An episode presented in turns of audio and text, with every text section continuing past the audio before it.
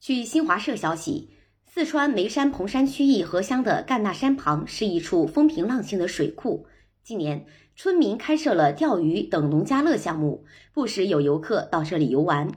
二零一八年十一月，山间接连传出诡异响动，有所警觉的村民报警，警方介入调查，发现两座清代墓葬被盗，判断盗墓团伙可能会连环作案。警方顺线深挖，牵出三点二二系列盗掘古墓葬倒卖文物案，公安部挂牌督办。目前已破获案件十三起，打掉盗掘古墓葬犯罪团伙九个，抓获犯罪嫌疑人三十九名，缴获乳化炸药三管及大批专业盗墓工具，追回青铜器、玛瑙等文物九百七十九件。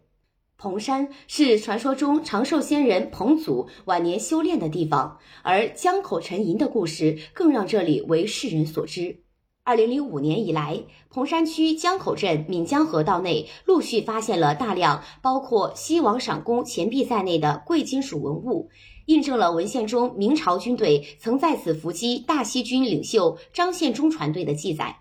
警方曾对参与盗掘江口沉银遗址的犯罪嫌疑人进行抓捕。追回多件珍贵文物。彭山人何某曾因参与盗掘江口沉银被判过缓刑。做空调生意的张某素来喜爱古玩，与何某在文博微信群中相识。这个文博群中有位六里后，名叫雍某中，别名雍二哥。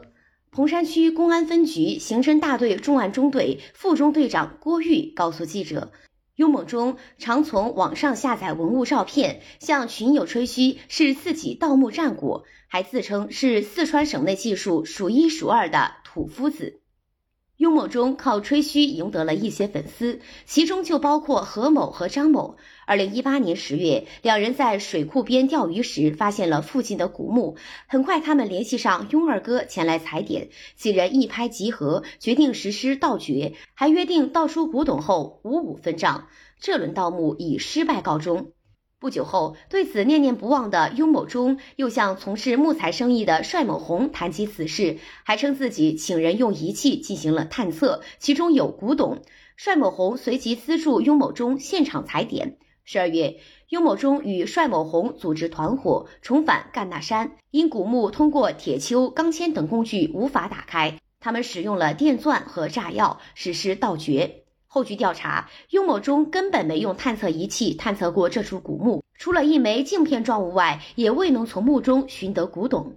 二零一八年十二月至二零一九年三月，雍某中等人又先后在雅安、广安等地对几处墓葬进行盗掘。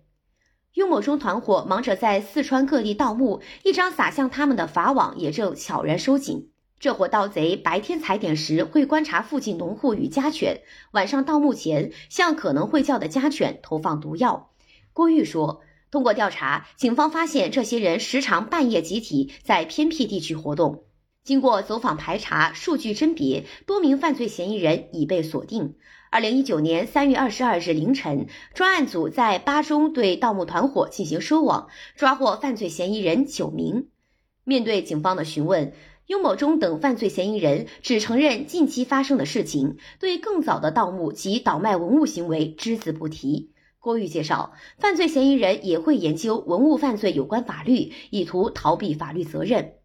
二零一九年秋，通过技术攻坚，专案组发现雍某中倒卖文物的铁证。雍某中最终交代了其违法犯罪行为，上交了在海南收购的三十余件瓷器文物。并检举了四川凉山州盐源县谢某奎倒卖文物等多条重要线索。警方在谢某奎处查获文物近五百件，包括国家一二三级文物。调查发现，谢某奎曾按三百元至四百元每克的价格，将金珠、带有牛头和羊头图案的金手镯等文物按精致工艺品销售，一些精致文物甚至被其熔铸出售。此前，谢某奎还长期倒卖大量青铜文物，一件最高卖到几十万元。据盐源县公安局民警黎建介绍，此次侦办雍某中团队案件过程中，警方寻迹溯源，还侦破了一些当地尘封已久的文物违法犯罪案件。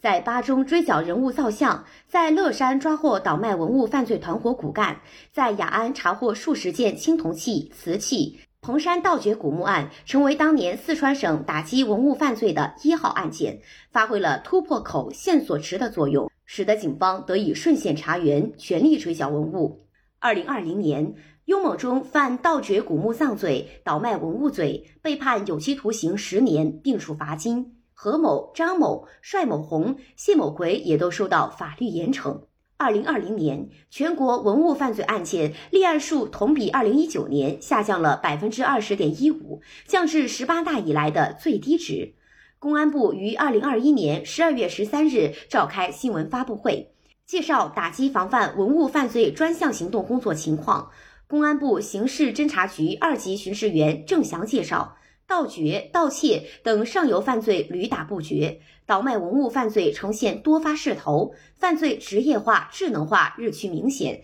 加速向网上蔓延。这些都给打击防范工作带来新的挑战。从目前侦破的一些系列案件来看，民间文物收藏热与文物盗掘频发有着千丝万缕的关系。部分对出土文物科学认定、权威鉴定的环节薄弱，给当前公安机关打击文物犯罪带来了困难。